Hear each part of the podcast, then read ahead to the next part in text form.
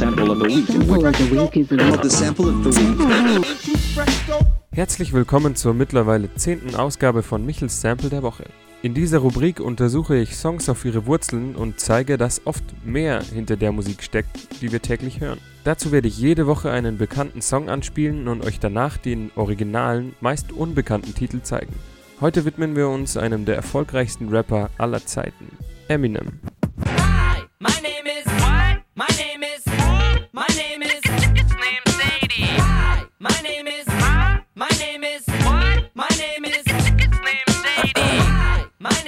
stammt vom Album The Slim Shady LP aus dem Jahre 1999 und war auch die erfolgreichste Single des Albums.